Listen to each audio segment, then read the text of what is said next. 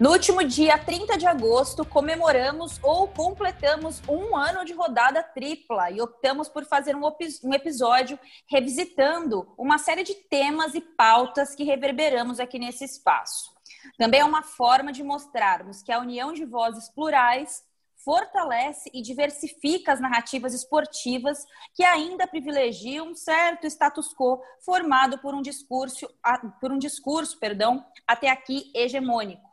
O Rodada celebra em forma de programa a nossa amizade e o que acreditamos como visão na mídia esportiva, o qual, a qual orgulhosamente fazemos parte. Por isso, vamos de Egotrip. Afinal, vocês ouviram ou assistiram por aí em alguns em outros programas que abordaram os 10 anos do caso do goleiro Bruno para mostrar o papel da mídia esportiva no assunto de violência de gênero? Muitos por aí se preocuparam em enaltecer a artilharia da marca em Copas do Mundo e levantar esse debate importante em relação às Copas do Mundo de futebol masculino? Pois é, o Rodada Tripla nos deu, nesse um ano, a possibilidade, a possibilidade de criarmos, ouvirmos e falarmos sobre a nossa visão de mundo no esporte. Afinal, o esporte é um microcosmo da sociedade e o episódio de número 47 do Rodada Tripla tem como tema o próprio Rodada Tripla. Amanda, Bárbara, parabéns para nós. Parabéns pra gente, muito bom. Arrepiou, arrepiou o discurso. e é, quando a gente sentou pela primeira vez para discutir o que seria o Rodada Tripla, eu estava lembrando disso mais cedo, é, a ideia era discutir a rodada é, do futebol brasileiro e os destaques. A gente desvirtuou completamente essa ideia e acho que foi a melhor coisa que a gente fez, porque quando foi necessário, a gente falou do factual, que é sempre importante, mas a gente conseguiu, é, nesse um ano de rodada, também usar a nossa visão, o nosso olhar, um pouco da nossa personalidade, do que nos tocava, para misturar factual com especial, né? Especial nada mais é do que é, tocar em assuntos, antecipar pautas, ouvir personagens. E que legal que a gente desvirtuou, que a gente continue desvirtuando por mais um ano aí. Coisa boa, meninas, comemorar esse aniversário de um ano com vocês. E pegando carona no que falou a Amanda, tantas vezes que a gente vinha falar sobre as pautas, né? E a gente falava assim: ah, e será que isso é muito factual? Será que dá para ouvir durante a semana toda? Será que isso não vai ficar velho? Então foi um desafio para a gente também propor um programa, fazer um programa semanal, sendo que as pessoas podem ouvir a hora que elas querem, com relevância e sem que ele ficasse velho, para que as pessoas pudessem acessar esse conteúdo a hora que elas quisessem. E eu tenho muito orgulho, porque a gente falou sobre temas de muita relevância. Acho que, como a Amanda citou, a gente acabou pautando muita gente também. E acho que o nosso conteúdo é a nossa cara, são as coisas que a gente acredita, são temas que a gente acredita que tem relevância e não só relevância esportiva, como relevância social. Então, esse um ano é para ser muito comemorado, porque eu acho que foi um ano realmente de, de um grande passo no rodada tripla que a gente conseguiu dar juntas. É isso, é, e até quando eu fui olhar todos os episódios, né, desde o primeiro até agora o último, que foi o episódio da Cici, é, a gente mudou muito, né? A gente era o, os três assuntos da rodada para a gente debater na semana seguinte, é, depois a gente abordou temas únicos, a pandemia fez também a gente dar um novo sentido para o rodada, né? De abordar temas mais profundos, é, mais, é, bem relevantes, mas também a gente opta pela resenha, o nosso papo que a gente gostaria de ter, talvez num bar, num boteco ali entre amigos, a gente consegue trazer um pouco aqui para o Rodada também, e sempre ouvindo muitas vozes, né? Eu acho que trazer um pouco isso do que eu usava no rádio, da experiência que eu tinha no rádio, trazer para o podcast, que é usar um plural de vozes, né? Independentemente do, da, de você concordar ou não, mas você dá a possibilidade de ouvir um economista, um cientista do esporte, um médico. É, a gente abordou vários temas interessantes e que eu acho que contribuiu principalmente para a nossa visão do que é o esporte, né? Uma, uma parte mais humana do esporte que às vezes acaba passando despercebido, não por deficiência ou porque as pessoas não se importam com isso. É pelo tempo mesmo que a mídia tradicional tem, e eu acho que o podcast chega, né? Os podcasts chegam no Brasil. É, sustentando um pouco desse que eu, eu costumo chamar de terceira de, de, terceiro braço ali, né? De um, uma terceira força para fortalecer o que a mídia tradicional não consegue, de certa forma, é, suprir. A mídia independente não é o nosso caso, né? Porque a gente faz parte de um grande conglomerado, mas eu acho que os podcasts abordam e, e, e assumem esse papel. Quando eu fui revisitar os episódios, eu pedi para que a gente falasse aí um pouco sobre o que cada uma considerou, né, os três principais episódios. Três é muito pouco em um ano, mas era mais para formar uma lista de dez. Foi muito inspirado no episódio de um ano do assunto, né? Como a Renata Lopredi, a equipe, a equipe dela de produção e edição abordaram um ano do principal podcast da, nossa, da, da, da casa, né? Ele chegou numa marca de 33 milhões de downloads, isso é muita coisa é, para uma plataforma nova, que a gente pode considerar assim, não é tão nova no mundo, mas aqui no Brasil. E é uma marca bem significativa, e a Renata foi contar sobre o que foi esse um ano do assunto, e eu acho que é importante a gente é, revisitar um pouco a nossa história. Bom, para parar de falar um pouco, eu estou muito falante, a gente tem uma promessa com o nosso editor, Maurício Mota, que nós, a gente não vai se estender com esse episódio hoje. É, eu dei uma separada nos assuntos. Só de pandemia e, e coronavírus, nós fizemos 10 episódios. É, o episódio do, do, episódio 22 até o 43, é, nós tivemos 10 episódios abordando. É, o primeiro episódio foi o episódio 22, que era a preocupação com Tóquio e com a Euro. Mal a gente sabia que ia atacar tudo, o esporte no mundo inteiro, né? Cara, eu lembro, Ana, desse episódio especificamente que a gente gravou ainda na redação, não de casa, como a gente está gravando já há alguns meses, que o Carlos Gil participou lá de Tóquio com a gente para dar a visão de como o Japão estava naquele momento. Para lá, a pandemia já estava bem mais avançada do que para cá, a gente ainda não tinha muita noção. E eu lembro a gente ouvindo o Carlos Gil e você se olhando, nossa, gente, exagerado. Exato. Será que é tudo isso?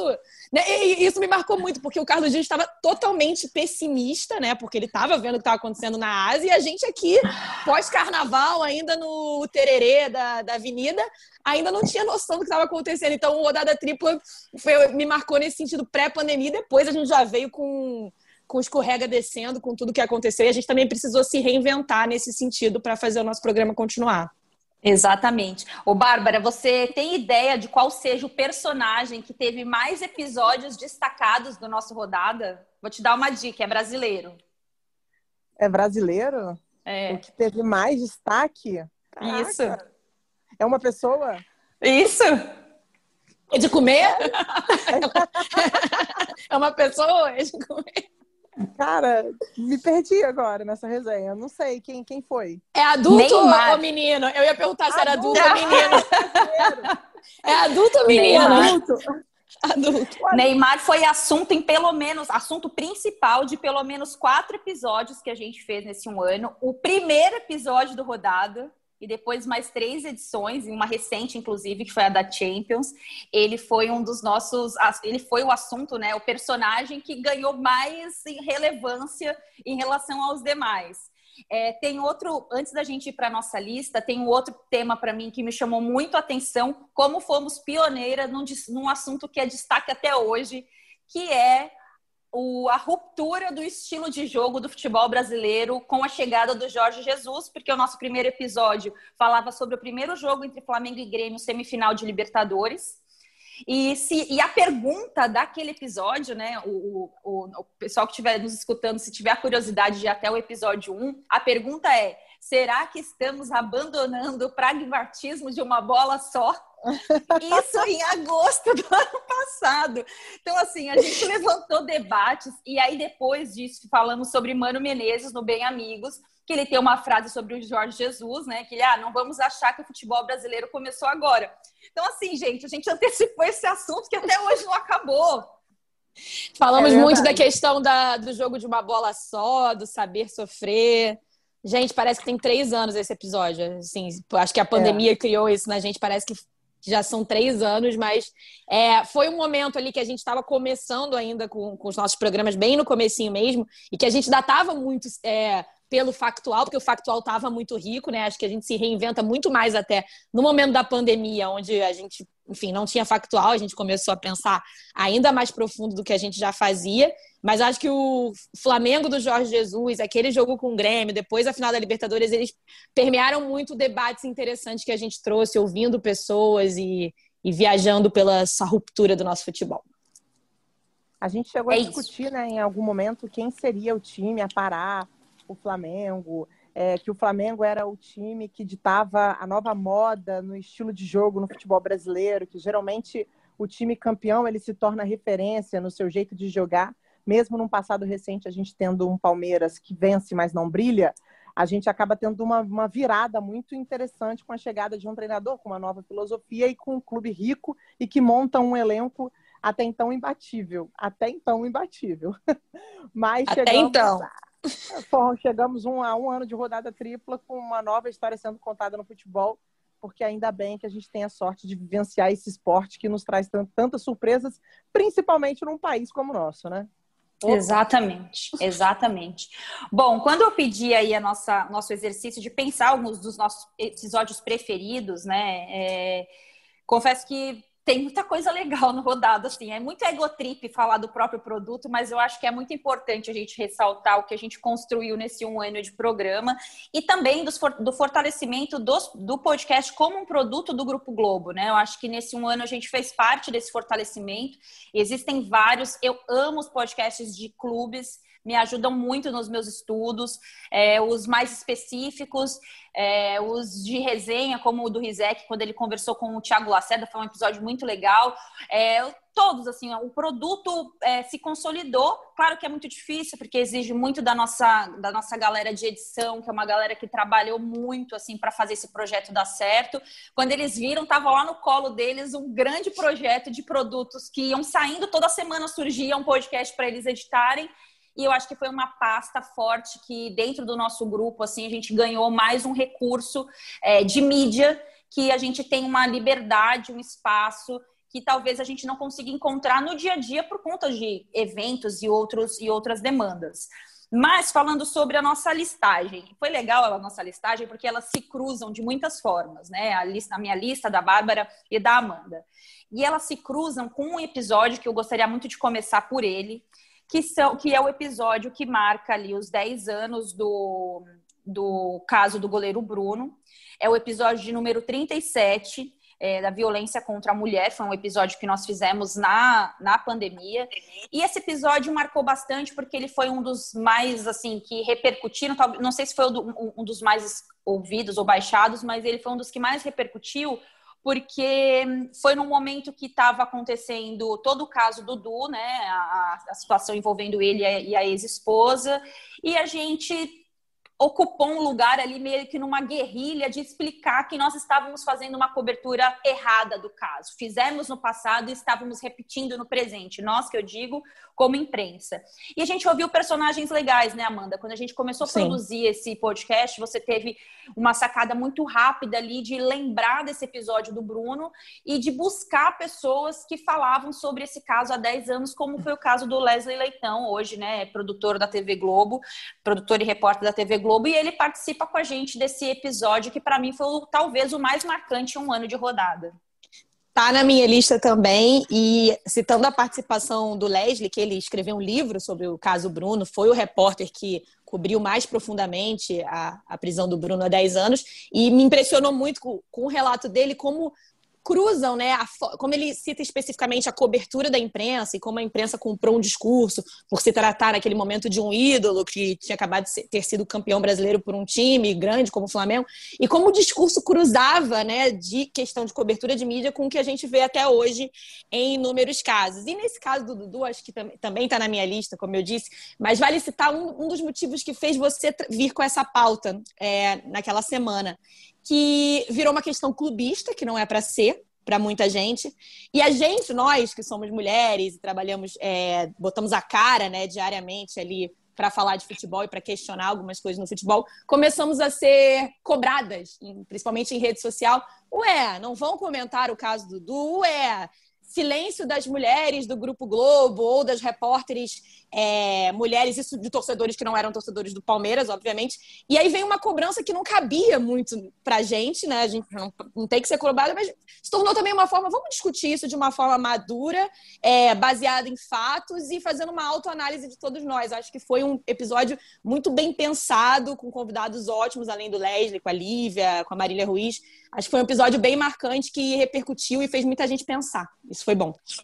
Bárbara, por que está entre os seus episódios preferidos?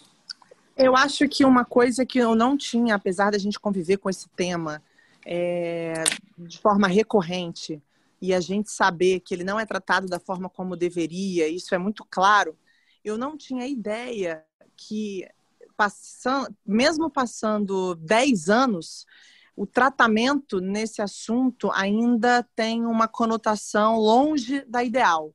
Então eu acho que esse episódio ele trouxe para gente com fatos, argumentos e, e, e, muita, e muitas boas fontes de pessoas que conviveram e viveram de perto a história do caso do Bruno, é, a gente pôde aprender e ver que, infelizmente, esse tema ele ainda é tratado de forma leviana, vazia e rasa.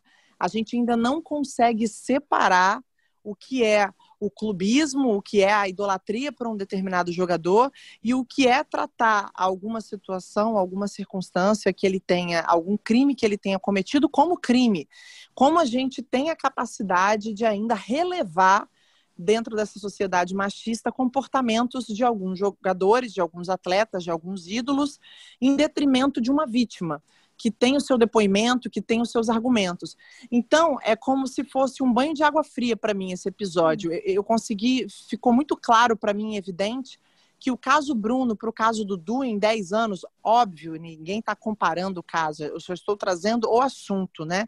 É, é, que, é, que, está, que esteve em voga, como existe uma diferença muito pequena de tratamento e, uma, e um hiato muito grande de tempo eu imaginei que em 10 anos a gente poderia amadurecer mais para falar sobre esse assunto. E eu vejo que, como diz o ditado popular que a gente vive brincando por aí, a gente ainda não está pronto para essa conversa, como ela deveria ser feita. Exato. Então, eu acho que a gente cumpriu um papel social importantíssimo, com fontes leais, com fontes de pessoas que participaram desse caso como ninguém, e ainda trouxemos uma realidade que está na nossa cara e que a gente ainda não quer enxergar. Então, nossa sociedade, infelizmente, ainda não está preparada para essa conversa. Perfeito. É isso, eu acho que a Babi toca no ponto-chave, né? Eu acho que a gente conseguiu, é, de certa forma, fazer, é, plantar a semente do pensamento, né? De quanto estava tá, sendo mal, não mal feito, mas o, o erro estava sendo cometido novamente, né? E eu acho que pela força das nossas palavras e pelos lugares que nós ocupamos nesse momento, é, diferentemente do que acontecia há 10 anos, a gente conseguiu pelo menos pontuar isso de alguma forma é, dentro do, da cobertura que estava sendo feita. Né? Eu lembro de duas situações assim que me chamaram bastante atenção, que foi a participação da Amanda no Redação Sport TV, né, para falar sobre o caso. É, e lembro também de uma participação minha no Troca de Passes, questionando a forma como nós avaliávamos é, a palavra da defesa do Dudu e nós dávamos força para a palavra da defesa, quando na verdade não nos cabia julgar se ele tinha agredido ou não, se ele tinha sido agredido ou não, e não, e não dar força, não dar voz para aquela narrativa. Então, acho que isso foi um ponto de evolução desses 10 anos, mas eu somo muito com a Bárbara. Assim, 10 anos foram, foi um assunto que aconteceu mais de uma vez e, infelizmente, violência de gênero segue sendo pautado no, no futebol, né, no, no paralelo do futebol, como um assunto clubista, muitas vezes, né? É. Bom, é, para a gente caminhar com os temas, outro tema em comum na nossa lista, aí com a Bárbara e a Amanda, foi o tributo ao Kobe Bryant, é, que morreu ali, né, um, um, pouco antes do carnaval. Foi isso, né, gente? Foi um. Foi no um, domingo. Exato. E aí foi um episódio que, para mim, foi muito legal pela pelo nível de convidados que a gente conseguiu colocar para enaltecê-lo, para falar sobre a carreira dele. A gente não fugiu de nenhum assunto, dos, dos recordes até as polêmicas, né, que envolviam o Bryant. Mas eu acho que mais do que isso, a gente saiu um pouco da, da questão do futebol em si para enaltecer um cara que, para você ter acesso a Kobe Bryant, a NBA, é uma casta muito pequena do Brasil, assim, né? Dentro da minha cabeça, de uma realidade muito pequena do Brasil. E eu recebi muitas mensagens no meu Instagram de pessoas falando que não assistiram o Bryant porque não tinham TV paga à época, não tinham canal de TV fechado para assistir, mas sempre gostou dele de alguma forma e com o nosso podcast conseguiu ter uma noção melhor do que era a imagem do Kobe Bryant. Então, ponto para nós, conseguimos alcançar um objetivo importante da, do jornalismo. Muito bom, muito bom esse episódio. E você citou um ponto importante que a gente não deixou de citar nenhum tema nesse tributo do a, a morte do Kobe Bryant. O Rodrigo Alves, se eu não me engano, foi quem nos ajudou a, a, pontuar a maior polêmica da, da carreira do, do Kobe Bryant, né? Que ele assume que ele cometeu um, um, um erro super grave e o Rodrigão foi perfeito na, na forma como tratou isso, e acho que a gente também foi. E me, me tocou muito a gente ter, por exemplo, o Marcelinho Huertas, que jogou com ele, participando e falando como um cara que conviveu, porque quantos, quantos brasileiros podem falar que conviveram com Kobe Bryant? Né? Ele conviveu por pelo menos uma temporada ali no, no Lakers foi uma participação muito, muito legal. E para mim, Kobe Bryant foi um, um, dos gênios que eu pude fazer. Eu, eu, até falei isso no episódio, que foi que me marcou também. Meu momento ego trip, hein, gente? Com, com, licença. Que é um, um, gênio que eu consegui fazer uma pergunta. E por que, que o Marcelinho Huertas é tão importante? Porque o, a comunicação do Lakers, naquele jogo que eu cobri em 2016, só me deu o microfone porque eu era brasileira e tinha sido o melhor jogo da participação do Huertas pelo Lakers. Jogo que ele fez um duplo-duplo, jogou pra caramba. E eu falei, não, eu sou brasileira. Ah, então você pode perguntar hoje. então, minha gratidão ao Huertas, que arrebentou naquele jogo contra o, contra o Cleveland em 2016 e a oportunidade de ter feito uma pergunta pro, pro gênio Kobe Bryant. Babi? Oi, amiga. Então, é, eu queria falar exatamente do que trouxe o Rodrigo Alves naquele papo, que para mim foi assim a entrevista e, e, e comentar, o comentário mais esclarecedor sobre como a gente pode colocar um cara como Kobe Bryant na prateleira que ele pertence, falando sobre os erros e os acertos dele. E eu acho que os erros do Kobe transformaram o Kobe em quem ele se transformou na reta final de sua vida. Porque ele mesmo conta que depois que ele passou por todo o problema de acusação de estupro, em 2003 isso, a relação dele familiar mudou muito. Fez com que ele se aproximasse mais da sua família e tivesse, desse um valor e olhasse para aquilo de uma forma diferenciada e aprendesse com o erro dele. Então, assim, é, eu lembro que foi uma discussão gigante naquela semana se, ao falar do Kobe, existia necessidade de falar sobre a acusação de estupro. E eu lembro que o Rodrigo foi perfeito, porque ele falou que uma coisa leva a outra, e o que fez o Kobe ser o Kobe foi o erro que ele cometeu, doa quem doer. E é. a gente não desmerece o Kobe ao falar sobre isso. Então, assim, eu lembro que isso me marcou, porque eu tinha dúvidas de como abordar esse tema. A gente está falando de um cara que construiu o que construiu no esporte, que deixa um baita legado e quando ele perde a vida, como perdeu, a gente vai falar de uma acusação de estupro. É sim um tabu também para nós jornalistas. É uma dificuldade também para nós. Mas eu lembro que a elegância do Rodrigo me ensinou muito, a elegância e o profissionalismo. E eu trouxe aquilo para minha vida profissional. Eu falei, olha, se um dia eu tiver que falar da carreira de alguém é, como que passou por todos os processos que o Kobe, por exemplo, passou, eu quero fazer como o Rodrigo fez. Então, para mim, por ser o Kobe, por tudo que ele fez pelo esporte, também pela forma como a gente retratou com os nossos convidados, está entre o, o, o, meu tá entre os meus episódios favoritos. Perfeito. É, vou, é. vou muito na carona de vocês também. Eu acho que é, Rodrigão está aí na lista dos clonáveis, né, Amanda? A gente Total. vai fazer uma um lista do, de, de, de, a lista de clonáveis aí, que a, a, gente vai colocar o Rodrigão nessa pasta também. É, e foi muito legal esse ponto que a Babi tocou, né? Só é, relembrando que, de fato, é, era uma semana muito assim, ah, não vamos falar sobre isso, não vamos tocar nesse assunto. Ah, mas ele é muito maior do que, que isso. Não, gente. E a gente, e o mais legal disso tudo foi um homem tocar nesse assunto, né? Porque se, é, quando é uma mulher, ah, mimimi, tá querendo lacrar em cima do Kobe. E foi legal ouvir do Rodrigão, que é uma um cara que é brincadeira falando de basquete e tocou de uma forma muito elegante, como disse Bárbara Coelho. Outro ponto em comum na nossa lista, agora não são os episódios, mas episódios que falam individualmente de pessoas, é, de, de atletas, né? Bárbara, você falou do episódio que nós falamos sobre Cristiano Ronaldo, pop art, né, um atleta moderno aí do, do nosso futebol. A Amanda destacou o episódio da Marta, é um episódio super polêmico, né, amiga? Que nós é. tivemos aí que, que debatê-lo muitas vezes para chegar a esse raciocínio. E eu destaco o que fizemos sobre Ayrton Senna, né? Porque foi bem na semana da prisão do Ronaldinho Gaúcho.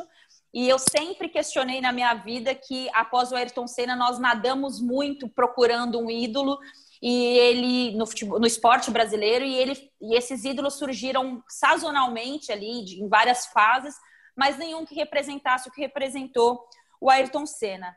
Bárbara, por que que você hum, gostou desse episódio do Cristiano Ronaldo é, do, do pop art, né? A gente já colocou até uma montagem super bonitinha que é ele meio todo pop art, todo colorido. Andy Warhol, né? né? Meio Andy é, Warhol. É. Meio Andy Warhol.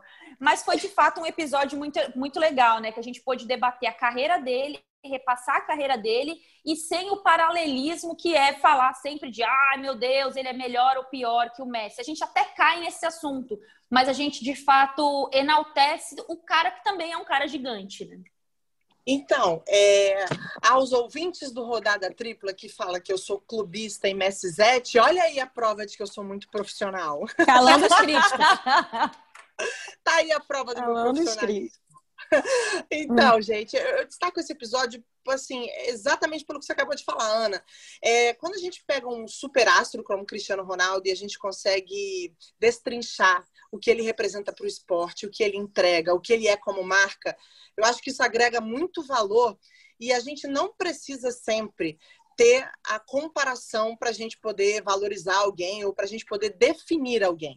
Talvez a comparação ela sirva para você até exemplificar o quanto aquela pessoa, aquele atleta representa para você.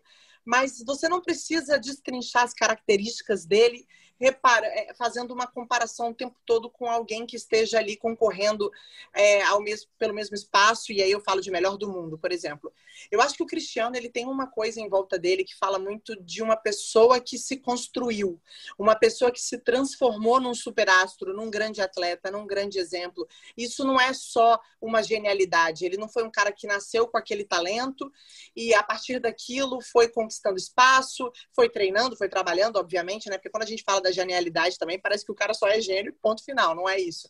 Mas eu acho que o Cristiano Ronaldo ele mostra que os humanos podem se tornar super-heróis. Depende muito deles, obviamente, da sua capacidade física, técnica, mas depende também muito daquilo que ele acredita que pode render. E eu acho que o Cristiano Ronaldo, ele é como Nadal, ele é o símbolo do vencedor.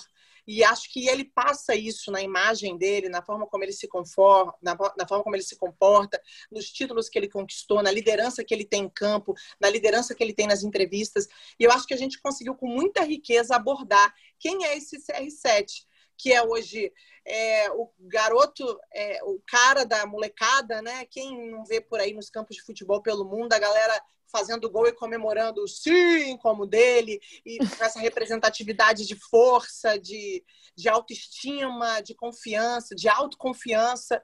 Então a gente conseguiu mostrar quem é o Cristiano Ronaldo para o mundo e que papel ele exerce, né? Dentro desse mundo de celebridades que por trás disso tem um cara que rala e que treina demais. Perfeito. É isso. É um cara. Foi um episódio legal mesmo de fazer, porque eu acho que a gente caminha numa fase na sociedade que não é agora, né? Não é de agora, mas nos últimos anos de, de polarização mesmo, né? Ou você enaltece um ou você destrói o outro. Eu estava reparando nisso essa semana e a gente está caminhando para traçar uma rivalidade que não existe, claro que num outro segmento, né, num outro paralelo, isso pode ser até um episódio futuro, que é o Gabriel e o Pedro, né, no Flamengo. É, percebi que as pessoas trataram de rivalizarem os dois e, e está se criando uma narrativa sem informações, porque assim, a não ser que alguém tenha uma informação muito privilegiada sobre, sobre a dupla, e, enfim, claro que é, é um outro patamar, né? Nós estamos falando de Messi, Cristiano Ronaldo, de cenário mundial. Mas é como a gente também opta por um discurso vazio para rivalizar as pessoas. Isso acontece muito entre nós mulheres, né? Como rivalizam. Oh. Ah, você é a boa, você é muito melhor. Uhum. Para elogiar uma, tem que falar mal da outra. É, é regra, assim, né? Ah, e é muito constrangedor. É muito. E é muito, é muito constrangedor, assim, você viver nessa rivalidade, porque muitas vezes a rivalidade, é, é, essa rivalização, ela não serve para enaltecer quem está sendo elogiado, é muito mais para humilhar o outro, humilhar o próximo, ridicularizar o outro.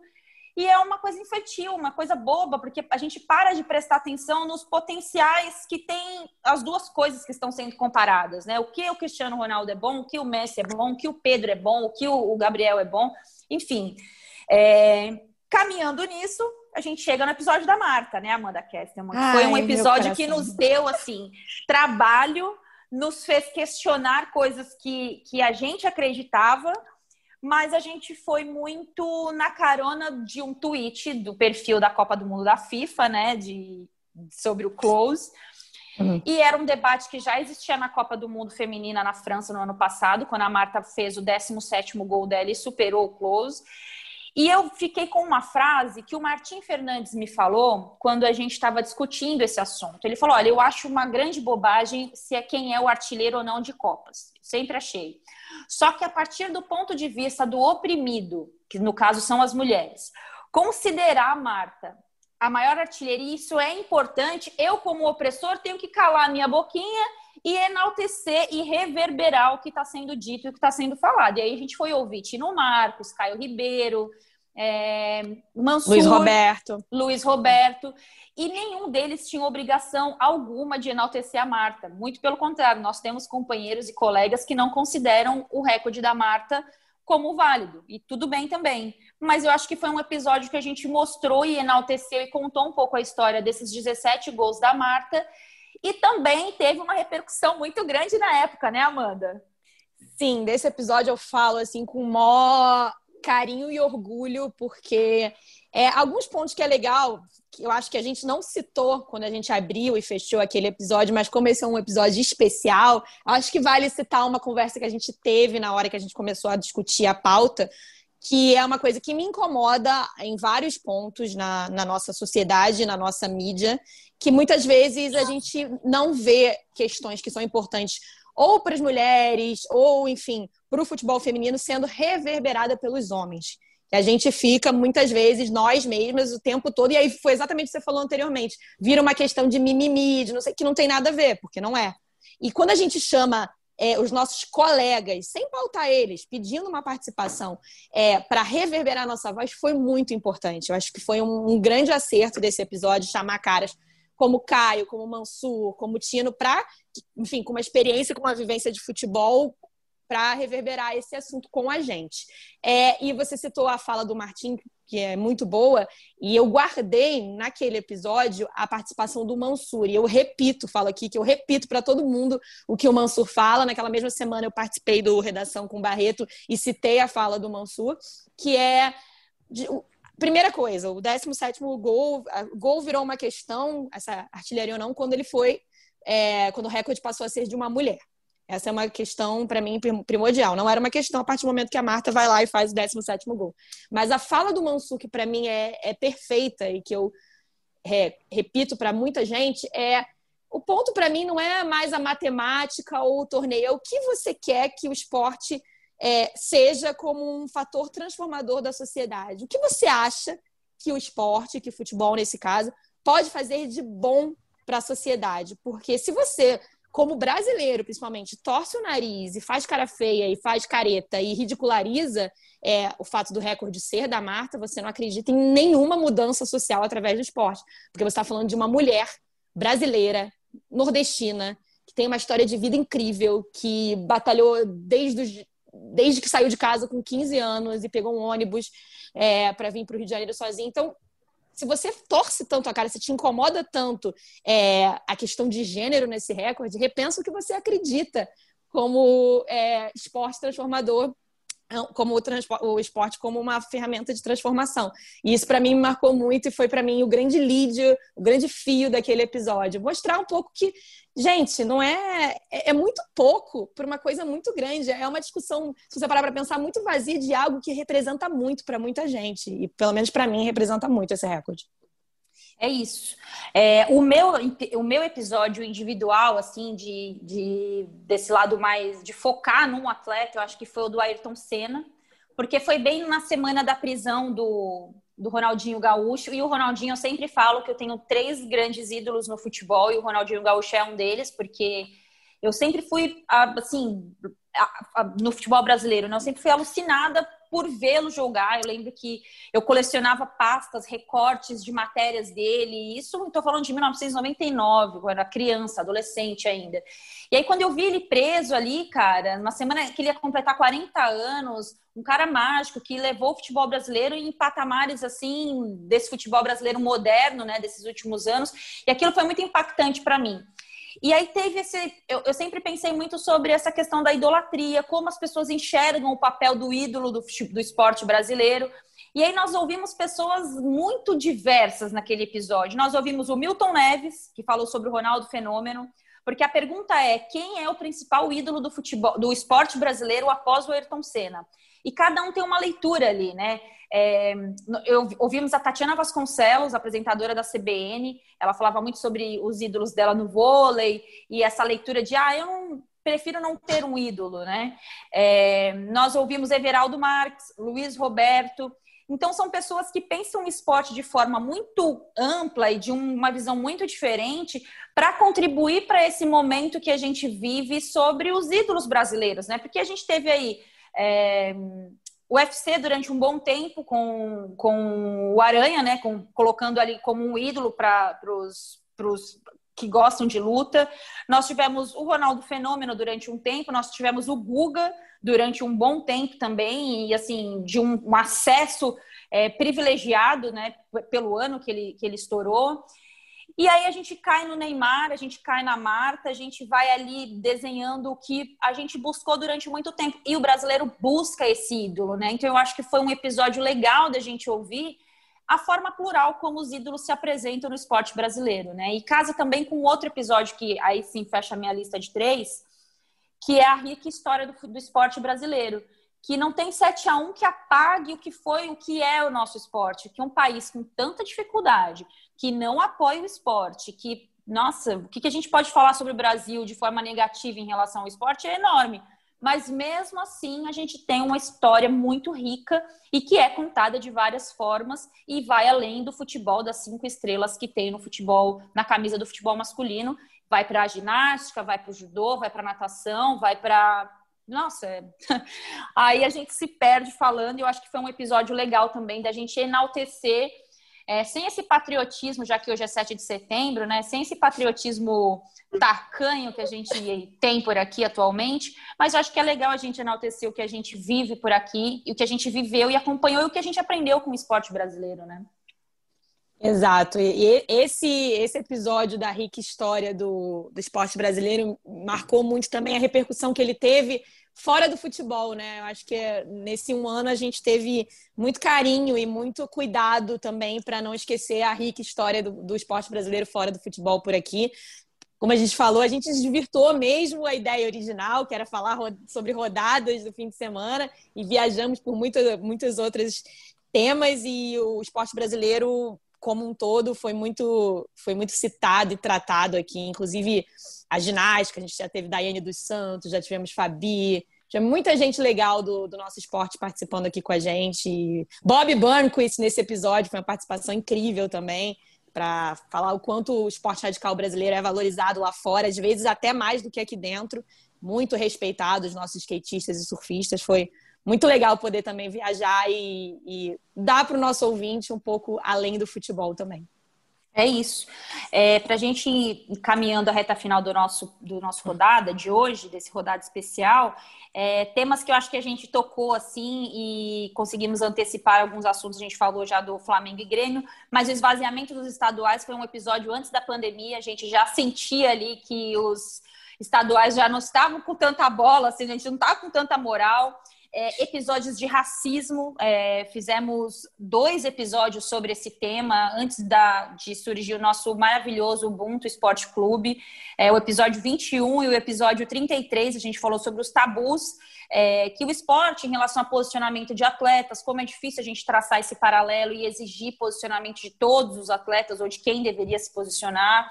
É, não ficamos aqui debatendo dentro do nosso mundo, né? Trouxemos pessoas para conversar com a gente sobre isso, o Rafa Serafim, Thales Ramos. É, eu acho que isso foi muito legal.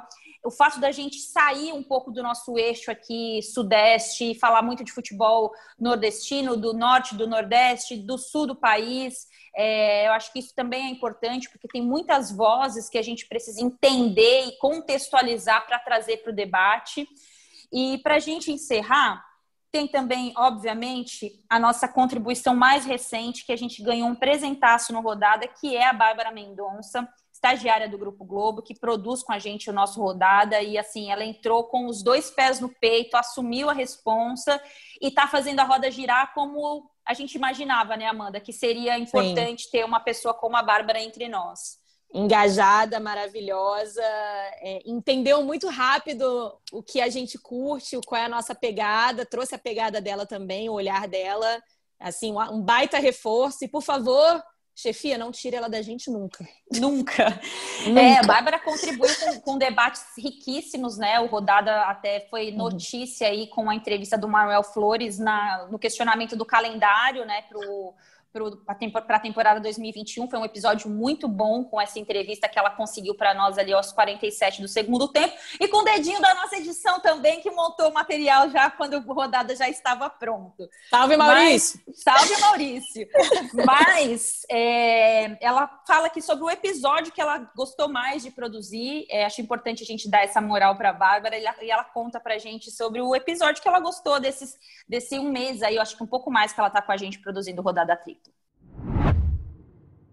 Oi, gente, Amanda, Ana, Babinha, Xará. Hoje eu tô no chinelinho, mas escolhi uma produção do Rodada para falar aqui. É óbvio que antes eu queria agradecer pela parceria nos bastidores. Eu acho que a gente se puxa muito para cima e isso potencializa muito a qualidade do programa. Mas eu escolhi falar um pouquinho da nossa entrevista com a Cici, que foi um, o último episódio, inclusive, né? Mas quem acompanha o futebol feminino mais de perto sabe o tanto que certas histórias são negligenciadas e deixadas de lado. E jornalista tem essa mania de falar que ama contar história, né? Tudo é, ah, eu amo contar história. Só que eu acho que entrevistas nesse formato aqui do Rodada, né, a gente ouve muito mais do que a gente fala. Então, ter uma personagem do tamanho da Cici conversando com a gente aqui, eu acho que é um baita exercício de humildade e sem contar o privilégio, né? Porque a gente teve ali a Cici, a gente teve a Meg, a Michael Jackson e a Pretinha participaram do episódio também. E são nomes que marcaram época no futebol feminino brasileiro, com aquela seleção né, de, de 88, e que muita gente não conhece. E a gente pôde trazer isso para o nosso público por meio delas. Né? Elas contando, ah, no caso a Cici, falando da própria história. A Cici se abriu de uma forma assim que, que eu não imaginava até. E enquanto produtora eu fiquei super feliz com, com o resultado, super feliz com o entusiasmo da Cici quando eu perguntei se ela toparia dar entrevista pra gente.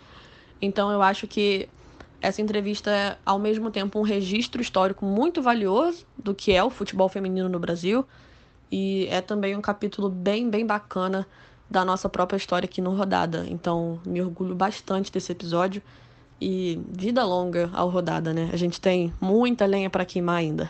Beijo.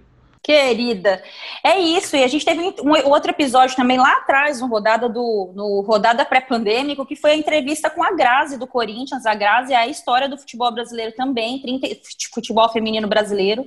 39 anos tem a Grazi agora, eu acho, né? Foi e ela fala na entrevista, ela fala, cara, eu nem dava entrevista. Ela, ela deu uma das primeiras entrevistas e aí agora virou até documentário do, do, do, sobre o time feminino do Corinthians. Ela é uma das entrevistadas porque ela disputou todas as edições de Campeonato Paulista e naquela ocasião a gente ia transmitir a final do Campeonato Paulista Feminino no Sport TV, né, São Paulo e Corinthians, e a Grazi teve a possibilidade de ser entrevistada por nós, né, de falar sobre a carreira dela, coisa muito rara, e de levantar a taça do título paulista feminino, que deu audiência, que lotou o estádio, enfim, eu acho que é, que bom que a gente tem essa possibilidade de ajudar a reescrever a história ou escrever uma nova história é, seja com o nosso espacinho aqui de do Rodada Tripla, seja com as nossas presenças nas telas e nos áudios por aí, mas eu acho que a história tem muita coisa para ser escrita ainda e que bom que agora a gente tem a possibilidade de vozes plurais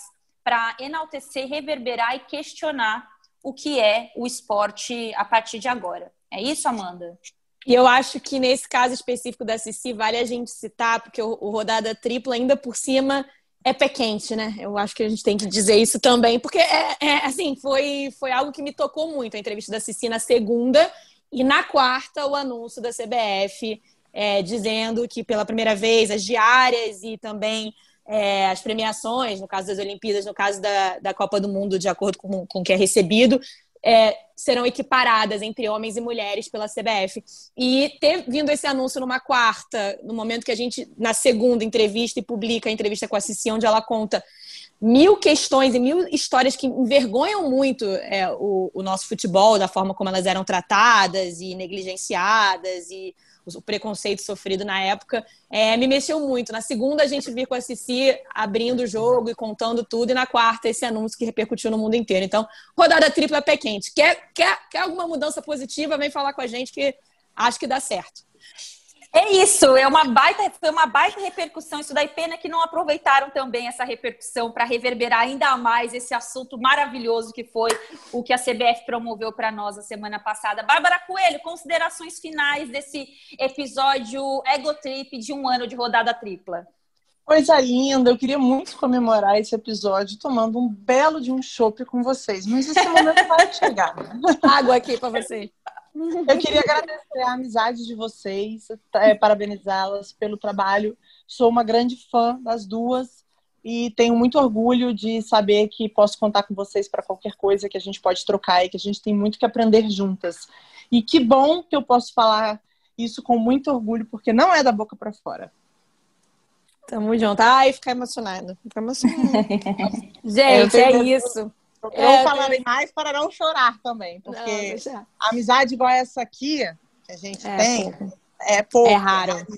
É raríssimo. E aqui a gente, eu posso dizer que o Rodada Tripla, é, além eu me sentir à vontade, me sentir muito acolhida. É talvez um lugar onde a gente, eu possa ser mais eu o tempo todo e Exatamente. isso me faz muito bem. Onde eu posso ser eu, eu costumo ser mais legal, gente. Então acho que eu sou bem legalzinha aqui. Então quero, continu quero continuar sendo. Então é, é muito bom estar aqui com vocês e semana que vem vamos continuar porque a roda não vai parar de girar, a rodada não vai parar de girar.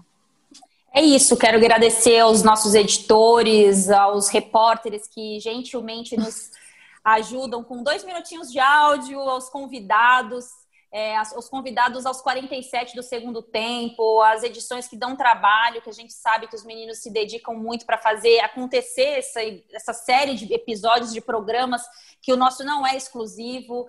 É, as nossas produções ali na correria, é, as várias pessoas que participaram do nosso rodada. Eu não tenho ideia, assim, mas eu tentei fazer um levantamento. Nós tivemos mais de 60 participações aqui em um ano de rodada tripla, pessoas que é, contribuíram muito para esse pensamento plural do esporte através desse espaço aqui que a gente tem semanal.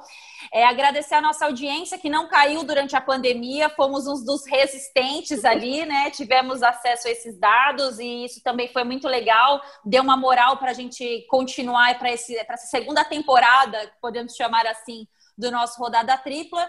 E qualquer contribuição, corneta, sugestão, estamos aí nas redes sociais. É, e sempre firmes e fortes para falar um pouco sobre essa, essa coisa maravilhosa que nos coloca de pé todos os dias, que é o nosso amor pelo esporte.